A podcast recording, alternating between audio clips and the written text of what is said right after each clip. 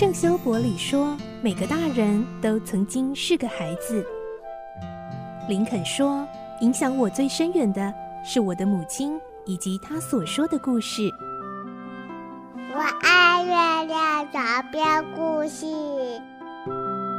晚安，月亮床边故事。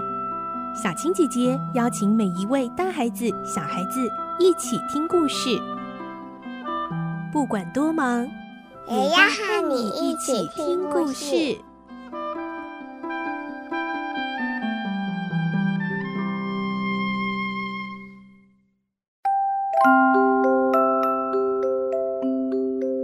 晚安，欢迎你和我们一起听故事。我是小青姐姐，我们继续来听《科学怪人》，今天是第二集。我们会听到船长华尔顿和水手们让这位旅客上船了。在这么严寒荒凉的海域，怎么会有这样独自一人的旅客呢？来听今天的故事。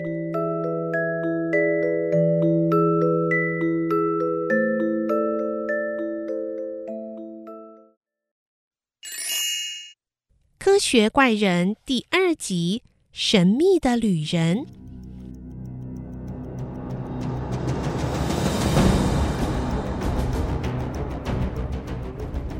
华尔顿听到这个陌生的旅人提出的问题，还是彬彬有礼的回答：“我们正准备前往北极，欢迎你到我们的船上取暖。呃，你的情况看起来不太好啊。”谢谢，非常感谢。在水手们的协助下，那个人好不容易上了船。靠近一看，大伙儿发现这人的面容憔悴到几近恐怖的地步。看起来已经被疲惫和苦难折磨得不成人形了。水手们试图带他进到船舱，可是才一离开清新的空气，他就昏倒了。其中一个水手大叫：“哎呀，哎呀，老天啊！哎，我从来没有看过身体状况那么糟糕的人啊！哎，快把他抬回甲板上！”大家七手八脚的把他抬回甲板。为他搓揉冻得几乎无法动弹的四肢，并且灌了不少白兰地酒到他的嘴里。经过一番抢救，旅人总算慢慢苏醒。大家立刻用厚实的毛毯将他全身裹好，再度抬进船舱，安置在厨房壁炉的烟囱旁。这是个相当暖和而且舒适的位置。好心的水手们自动自发的轮流照顾这可怜的家伙。两天后，他终于恢复了一些元气。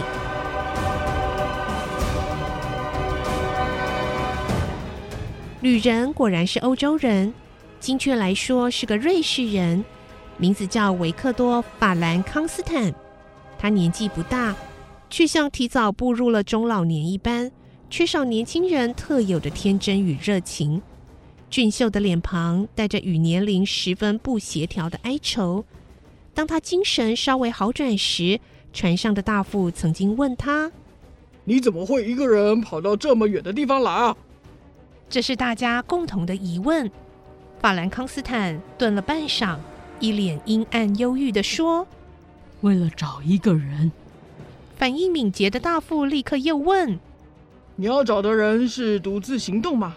是不是也用和你一样的方式赶路？是的。那么，嗯，我想我们看过他。什么？你们见过他？什么时候？啊，就在你上船的前一天，我们曾看过一部奇怪的雪橇，里头好像坐着一个人，用很快的速度冲过冰面。那你们有看到他往哪个方向去吗？嗯，显然是往北吧。不过我记得在那天入夜前，冰层就开始崩裂了。如果他没有在那之前抵达安全的陆地，搞不好会葬身于海底呢。啊，当然这是谁也无法保证的啦。是吗？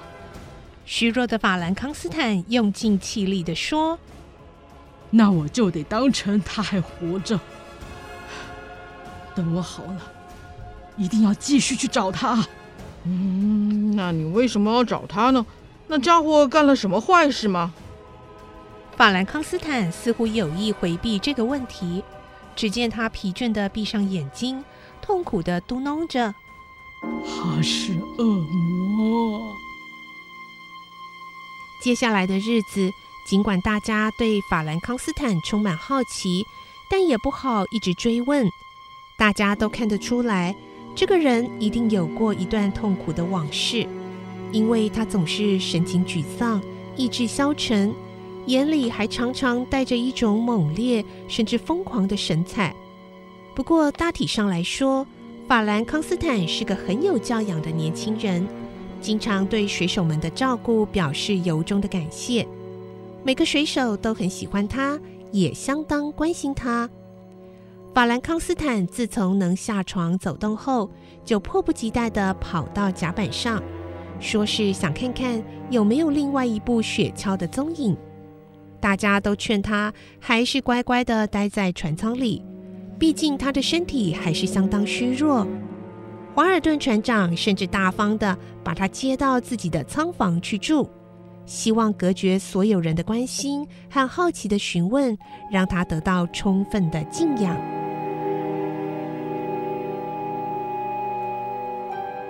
或许是双方年龄相近，加上法兰康斯坦的言行举止十分温文尔雅，让华尔顿对他很有好感，很想待他像兄弟一般。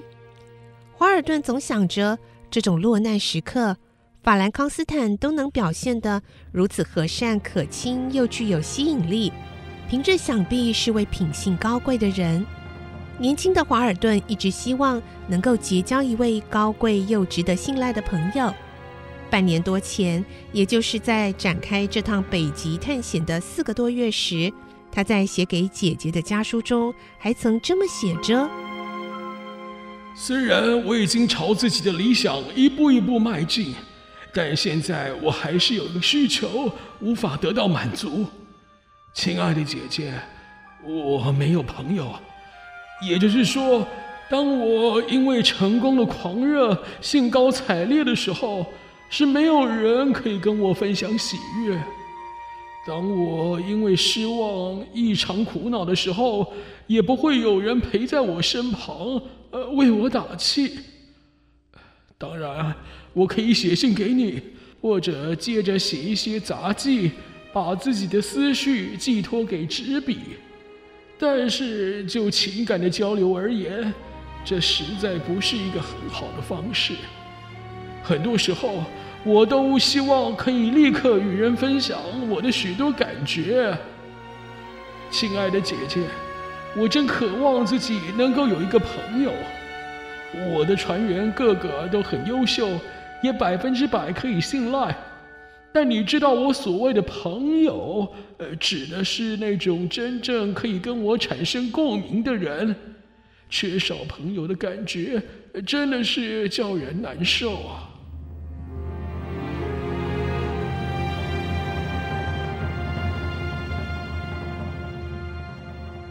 华尔顿原本以为这些只是无谓的抱怨，毕竟他正航向北极，辽阔的海洋上。怎么可能结交到心目中那种能够相互扶持的好朋友呢？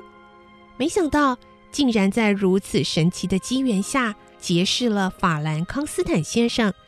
华尔顿觉得，这一定是老天爷怜悯他长期以来的孤独而特别赐予的。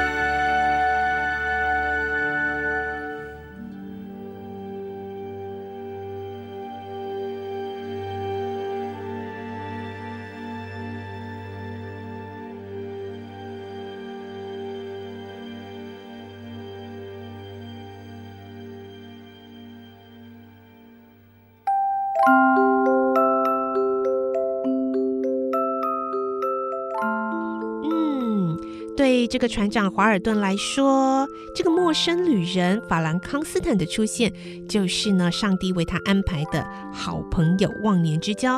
可是，到底这个神秘的法兰康斯坦过去发生过什么事呢？他的身世又是什么样的一个背景呢？明天我们再继续来听科学怪人的故事喽。我是小青姐姐，祝你有个好梦，晚安，拜拜。小朋友要睡觉了，晚安。